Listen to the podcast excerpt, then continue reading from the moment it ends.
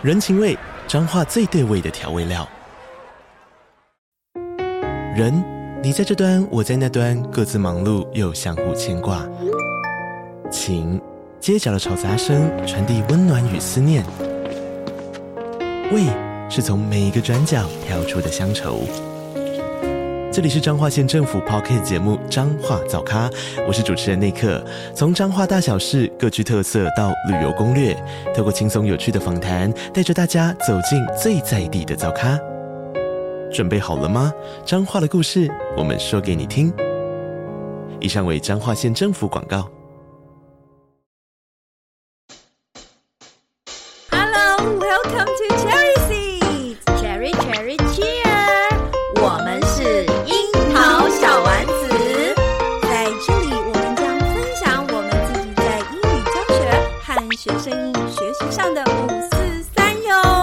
我是 Caroline，我热爱教学，我会在这里分享我的英语教学小偏方。我是妮娜，我热爱绘本，在这里我会分享很多绘本给大家哟。每周三会上架，欢迎大家一起加入。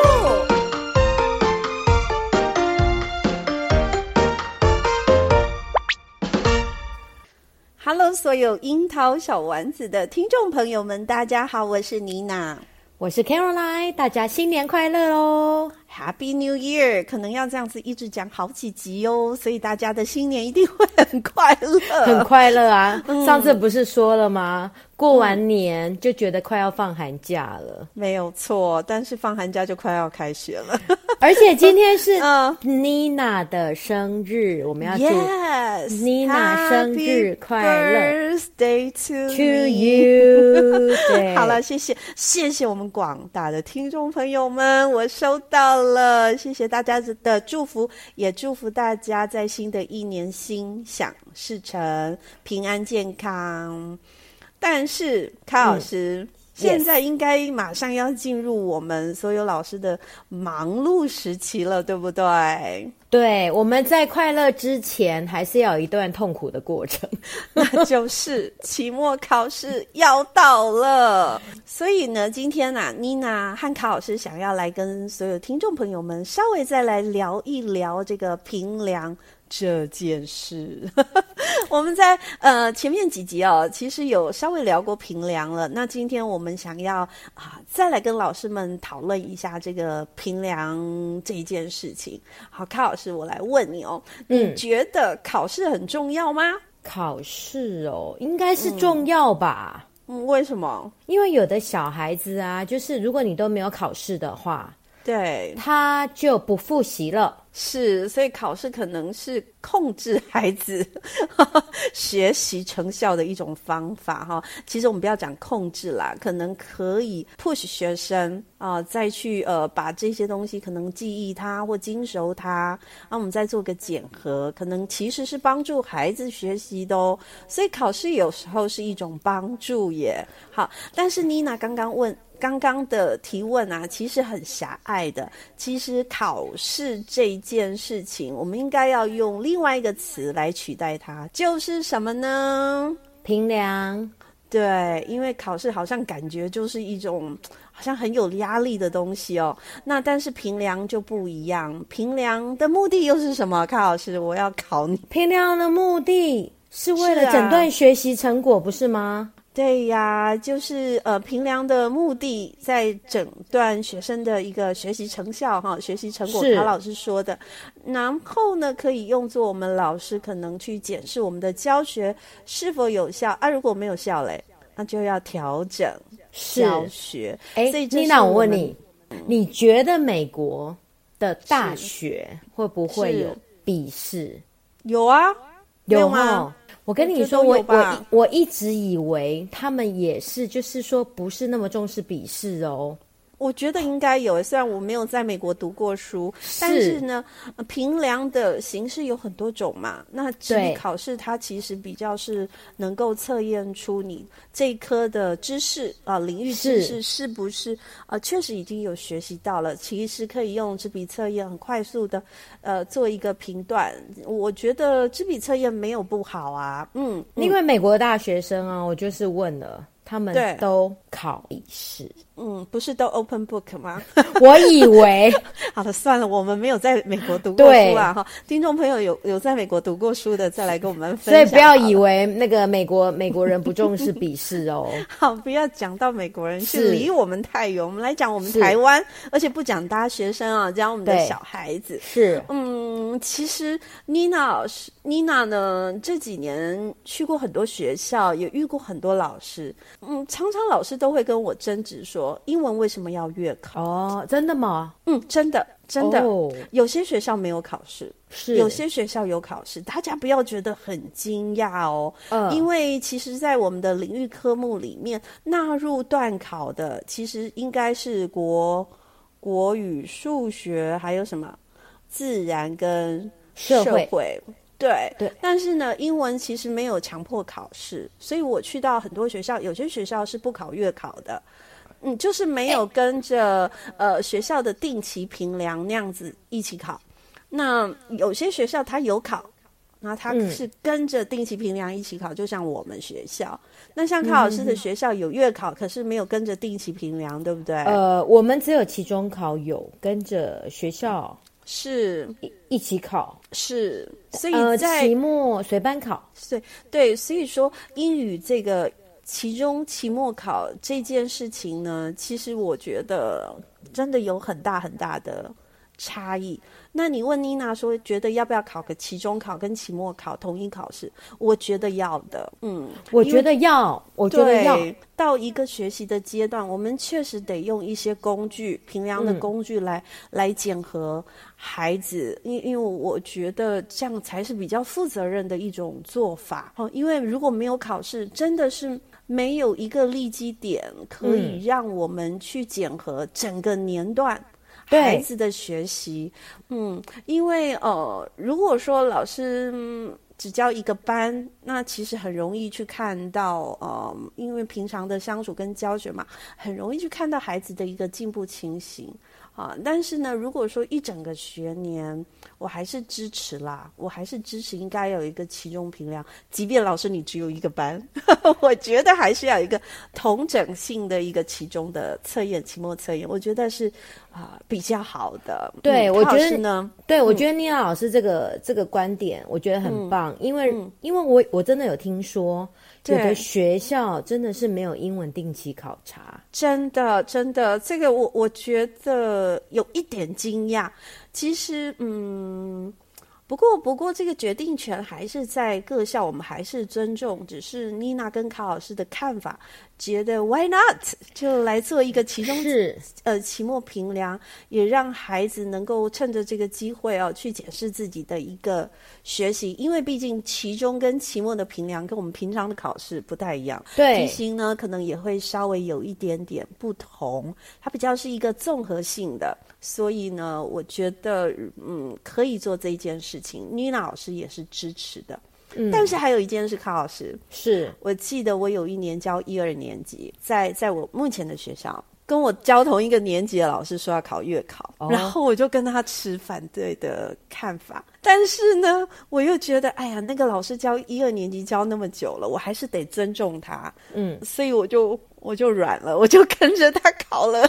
一个期中考，等一下，你不是只有一节课吗？对啊，可是那个一年级、二年级、二年级，uh -huh. 那那要考什么内容？还是一样，就出了一个一份符合那个年级的考试卷，但我其实是不赞同的。嗯、所以我们有时候在学校有没有，嗯、就是说还是要跟啊、呃、同同才哦，可能讨论，然后取得一个平衡。在那一次呢，我是尊重他，嗯，因因为他教的比较久这样子。然后后来我就在跟他沟通，我说我们是不是呃，如果真的要考的话。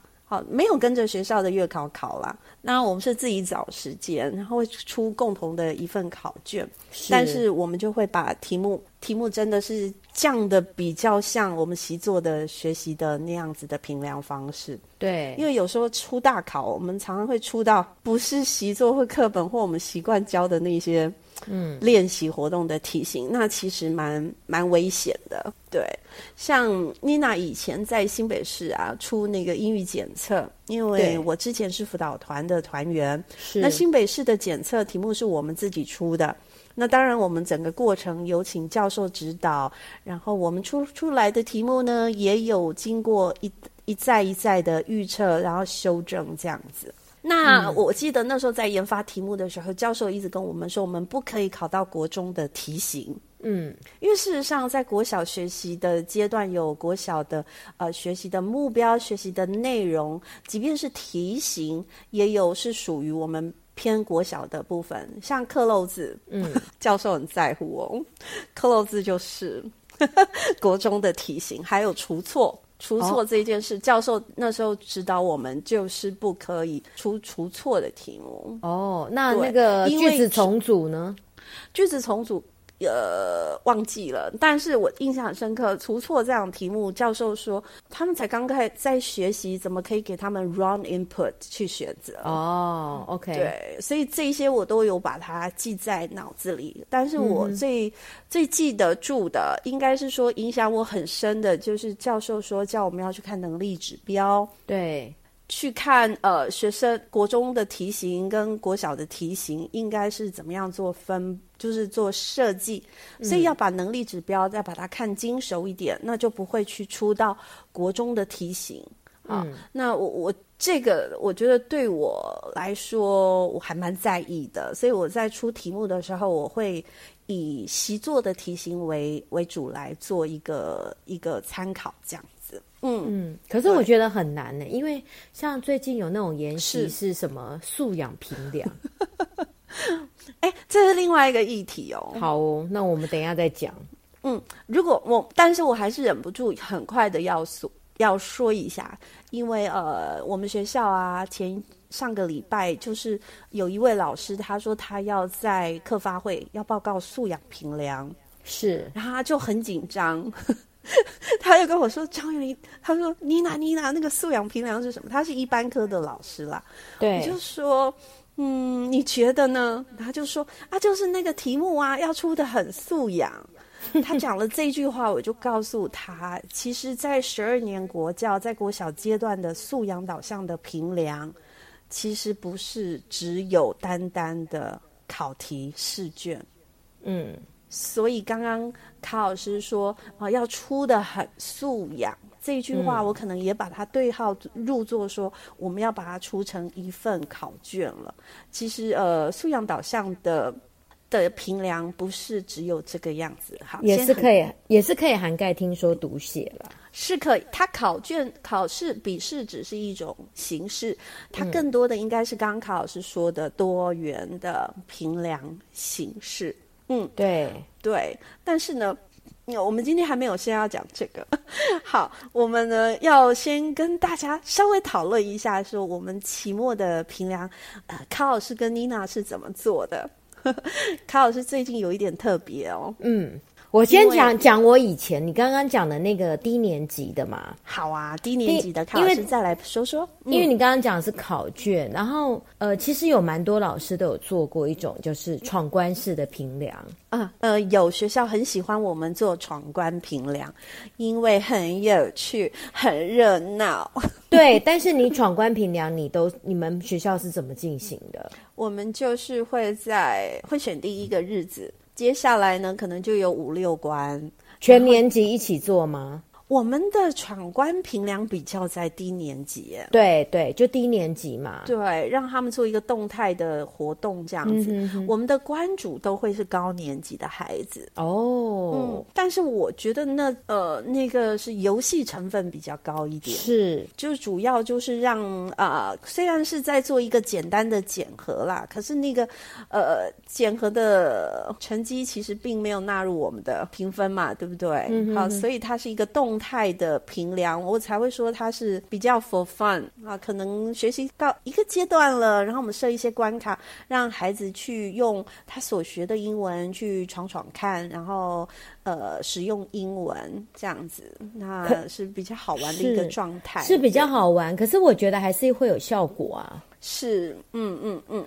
那你说那个请高年级来当关主，那你们利用什么时间？我们学校很特别，我们学校礼拜五的一二节是全校呃不排科任课。哦，嗯，都是导师课，所以我们礼拜五的一二节常常会来用来做全校的性的活动这样子，嗯，嗯，但是这个做了后面也没有做，就做了几年以后，后来。就人换了，就没有人再推这个了。所以，哦、嗯，OK OK，但但是我觉得没有关系，因为这比较是活动式的一个评量，所以呃，对我们教学上的影响，我觉得可有可无，然后也不大。但是我特别要说的，如果我问卡老师说，你觉得一二年级你平时要不要给他们一些纸笔的小考呢？卡老师觉得。我觉得要看程度吧，因为你一年级毕竟还是以字母为主嘛，没有错。然后他要熟悉那个字母的声音，对，所以我觉得还是呃认读，就是说他能够认。然后能够知道那个声音跟字母的关系。嗯，那低年级学的内容很少，他就学这个，然后再学一些代表字。对，就是比如说 a a apple 这样子的代表字。嗯，那能不能认字？呃，能够认得那个 apple 那个字也很难，他可能可可以说出看到图，然后说出代表单字。对，那如果说你要在他去让他去认识这些代表字的话，其实内容已经有点多了。好。这话就要说回来，就是卡老师啊、呃、说的很很对哦。像妮娜就会认为，刚刚卡老师在纠结说，哎，比如说 Apple 这些字，他要不要去认？对，那，那我们要怎么去做决定？其实能力指标上面有清楚的写到，嗯，一二年级孩子他们确实要学会的是什么？字母字母的听说读写，对，letter names and letter sounds。其实应该要准备好。那你可能会质疑妮娜说：“妮娜能力指标没有这样写。”对，因为我们全台湾教育部所规定的英语课程，应该是要从一年呃从三年级才开始。对，所以三年级是一节，四年级是一节，这是固定的哦，教育部规定的。到高年级的时候就会是两节两节。可是现在有一点奇怪，为什么好多县市一二年级就上英文了？嗯。因为就是县市自筹经费，然后各自发展，然后大家都觉得这个在教育上呢，这个英语实在是太重要了，好，所以呢，就很多县市它会往下延伸，一二年级就会开始上。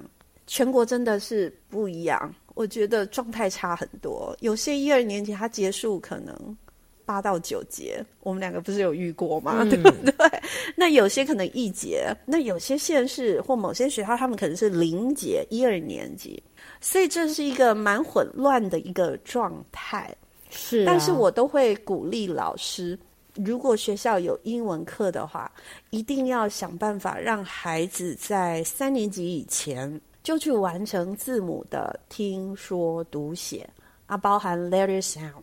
对。对对，因为这样子进入三年级以后，我觉得会做比较好的一个衔接。因为三年级上去了以后，他除了要学单字，还要学 phonics，还要学句型，对不对？嗯。如果说在那个时间字母还不没有准备好，我会觉得来不及。所以，如果以妮娜的这个想法，我就会认为一二年级如果是有上到英文课的话。那字母的这个能力要帮学生准备好。那我觉得可能教完一小段，就要做一个很简单的检核。啊，检核。刚刚卡老师说，我们一二年级重听嘛，对不对？对。啊，他能够听辨字母这件事可能很重要。那到二年级的时候，他肯定要能够写出来这个字母，嗯的。形还有大小写对应，还有它的顺序，我觉得，啊、呃，如果一二年级有上英文的课程的话，我觉得我们所有老师应该要努力把这一块先把握住。对，我觉得很重要。对，尤其是现在，就是像出版社，他们都会很好心，对，提供很多资讯。对，可是呢，有时候有的老师他就会歪掉了。就就是我一直听到很多学校因为十二年国教的这个状态，还有在。再再再来说双语，好，所以呃，各校可能有没有买课本的情形，就是在一二年级有上英文课，那因为是他们的校本课程嘛，好，校本课程是选择了其中的英文课当当学校的一个特色发展，嗯，那有些学校坚持呢没有买英文课本，哦。我这学期至少遇到两间学校哦，是，嗯，那这对英文老师来说其实是很担心的。那我也很高兴，英文老师很担心。对 对对，因为老师一旦担心，他就明白说，其实在，在呃，在低年级的部分啊，我们可能还是有一些语言的要素要帮孩子锻炼好，把握住。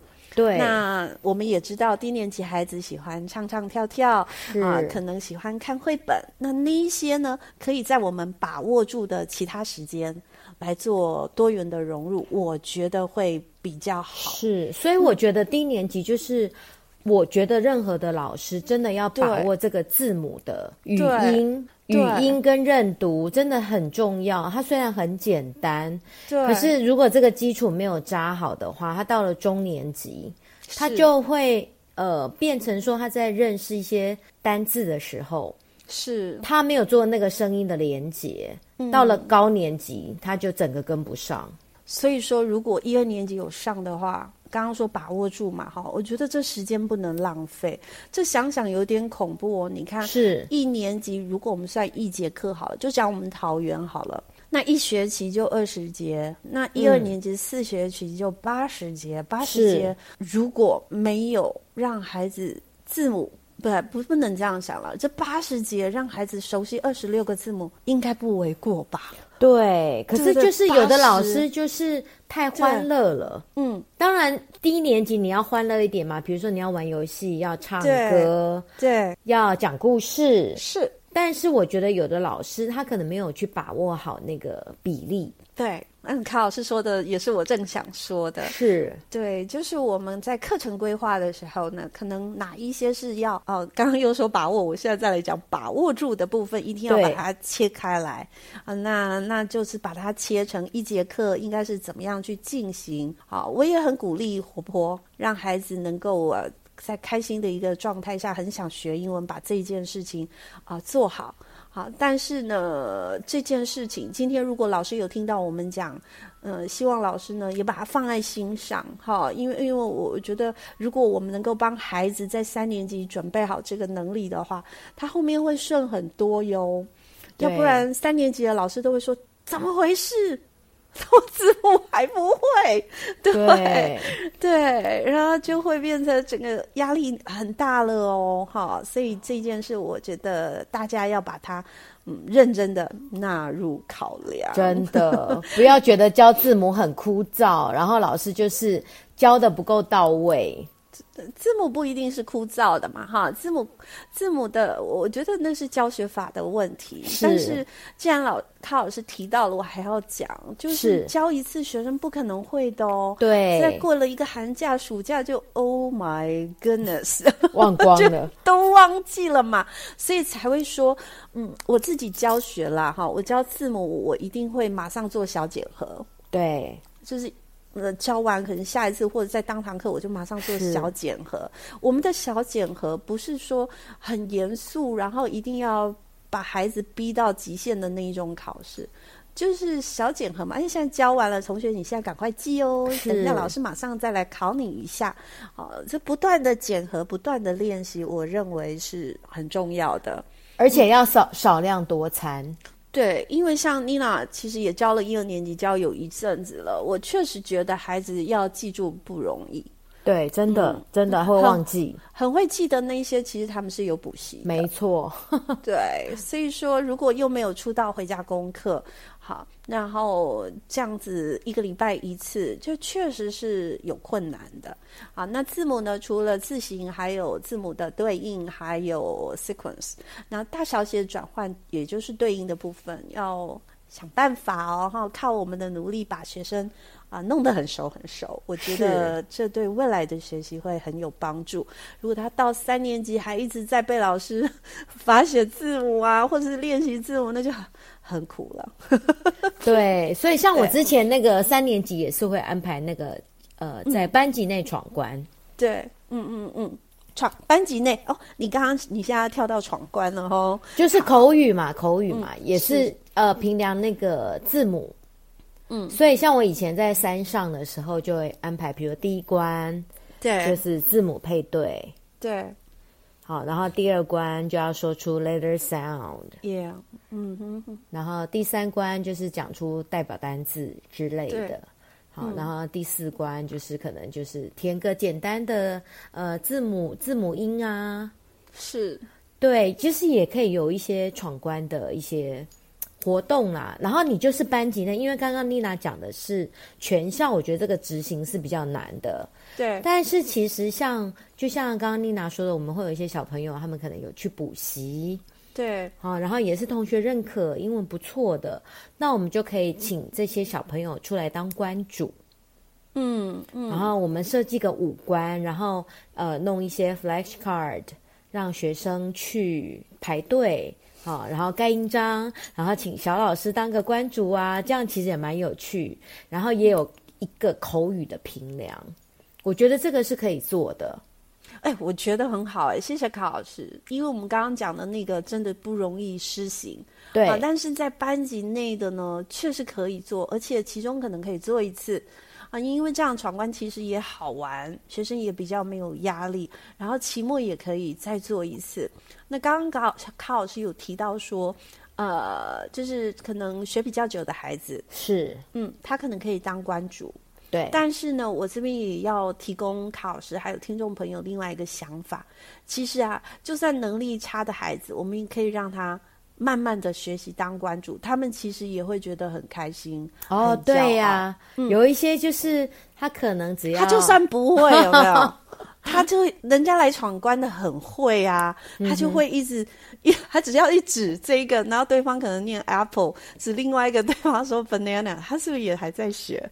对，所以是是是有趣的。好，所以说有时候我们不要那么的，也许可以把心打开一点点，然后来一个另类的做法。我觉得其实应该也会觉得很好笑。然后程度好的孩子，他会跟你说，老他会觉得很有趣。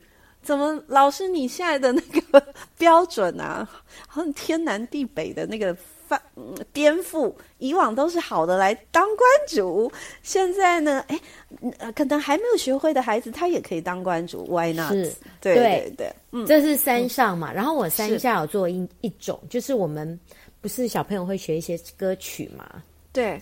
然后我就会把这个学期中教过的英文歌，比如说，假设我们教颜色。那我们就会有 color song，对。然后如果教时间，就会有我们就会有一些简单的儿歌嘛，对。那我就请他们分组，比如说三个人或四个人一组，是。然后我就把我们这学期教过的歌写出来，嗯。然后把歌词印出来，是。那我就会让他们去做小组练习，嗯嗯。小组练习完了之后呢，他们要自己录影，了解，就是录那个唱歌的样子。然后每每组就拿两台平板，是是，一台是当那个卡拉 OK，是，然后一台就是录影的，是。我跟你讲，真的超好玩的。很可爱，我觉得小朋友会会觉得很很好玩，很喜欢。嗯，其实过程不在于他到底得几分，对，重点就是他他为了要要录起来，他们其实得一直练，一直唱，没错，那个才是最重要的。对对，而且真的超、嗯、超好玩。然后录完了之后，我们就播给大家看。对。嗯，所以就可以利用那个考完笔试，是可能会有两节。我们虽然上次讲的那个那个 Chinese New Year 嘛，对，那我们也可以做类似这一种。对，其实所以我跟卡老师是在帮助大家想最后一周我们可以干什么，可以干嘛？真的，如果老师你不想放影片的话，我也会觉得说我们不要放影片，我们可以做一些其他的事情。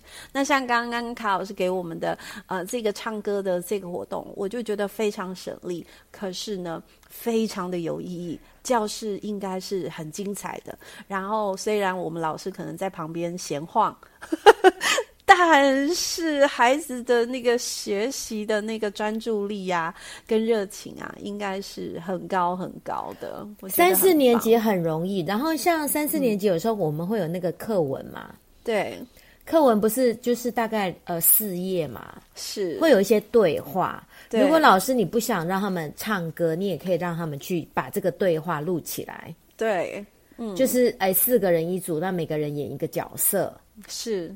然后也是看着课本念，或者是把这个故事演出来，对，也非常好玩。对，有时候拜平板之赐哦，我们的课程真的会变得，呃，莫名其妙，孩子就很专注，是，而且莫名其妙，孩子动机就很强。刚刚卡老师说的是中年级，对，那像妮娜呢，是每个单元。每个单元我一定会做一个小检测，嗯，嗯，那呃口说我也没有落掉，我就是让孩子拿着平板去录那个每一个单元的课文，对，我要强迫他们他们去说，是，所以说我我才会说，哎呀，平板真的是好处多多啊，对，就是善善用这些工具啦，嗯，每次他们在录的时候，我其实都很感动。心里都很感动，因为他们就是在各自的角落录音。那老师会说，那有些小孩他就录不出来嘛，对，会是这样子。但是我有一个范例音档，真的很弱、很弱、很弱的孩子，他会播着范例音档同步念，我也觉得是很好。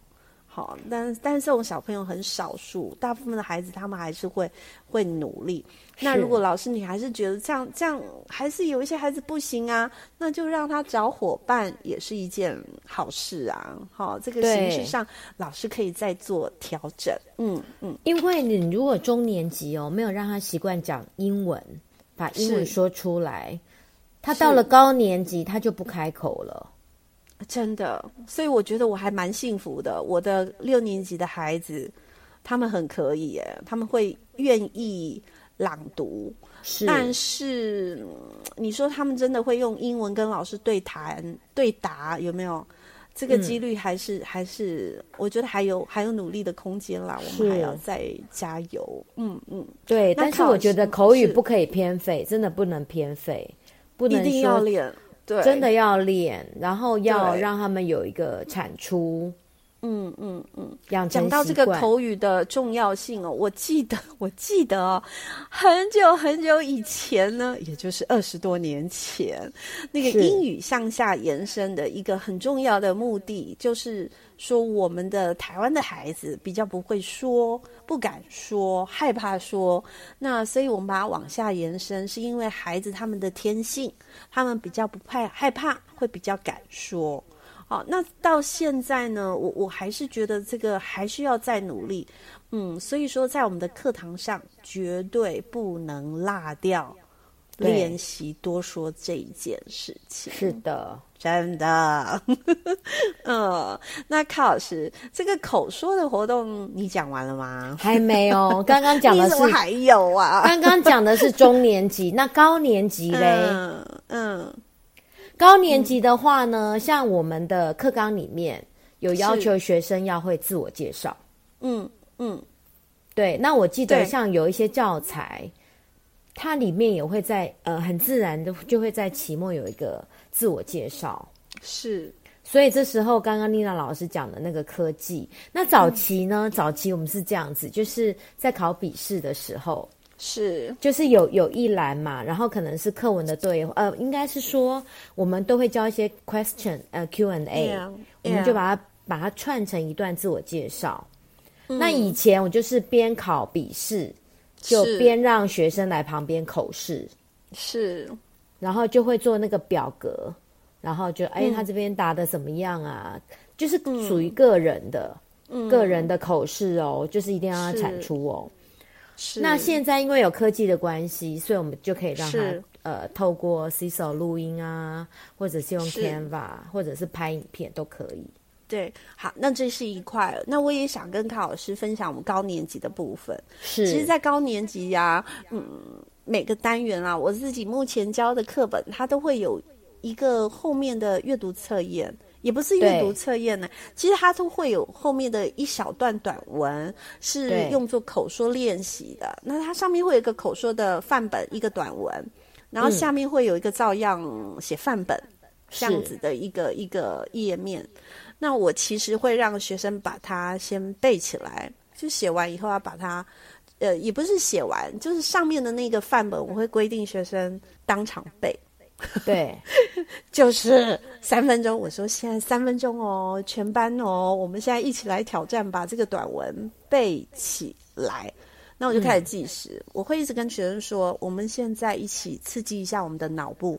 我觉得我们可以，所以全班就开始疯狂一直背背背背背。三分钟到了以后呢，我就请他们把课本合起来，然后全班一起大声背出来。那学生可以做得很好，嗯。那这样一点点挑战，给他们一点点压力，其实学生是可以的。为什么我要说背这件事可能也是重要的？对，因为语言真的是累积的，是 mechanical drill，它其实是。有一些必要的，我觉得我们不可以说在生活化、情境化、沟通式之余把这一些都丢掉，因为你要能够让很自然的说出一些英文的话，那脑中里面要有东西嘛，对，对不对？那脑中的东西，它有时候是要靠累积，或者是靠大量练习来的啊。所以呢，不可能没有练习教一次他就记住了，这不可能。好，所以妮娜老师才会说，哎，有些片段呢，有些短文，我是会让学生去记忆，然后朗读它的。好，对，但是但是老师在操作的时候还是要很小心哦，因为我们如果说这回去背起来，明天要考。这件事可能就不好玩了，然后学生就会觉得哦，那一节课都在考试，都在背东西，啊、哦，所以可能技巧上还是要要注意一下。所以说，在期末考呢，如果老师你跟卡老师还有倪老师一样，不喜欢不喜欢让孩子没事做，对、呃、对，喜欢很喜欢让学生。考考试有没有？好，我们刚刚呢就提供了一个在期末做的一个比较动态式的评量。哦，我还有补充一个。嗯、好啊，卡老师说，嗯，像刚刚讲的是自我介绍嘛，可是有时候我们可能课本会有个主题，嗯，像比如说呃六年级下学呃上学期就会 daily routine，然后会讲到第三人称单数，那你就可以在期末考之前就是先规划好。就是这两个单元一起，然后他们期末要有一个口语的产出，是一个 project。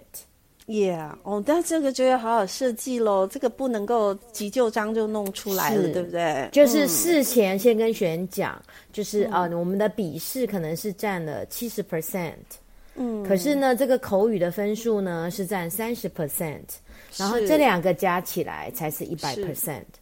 嗯，那这个要跟学生先约定好，让学生知道这样子的一个事情。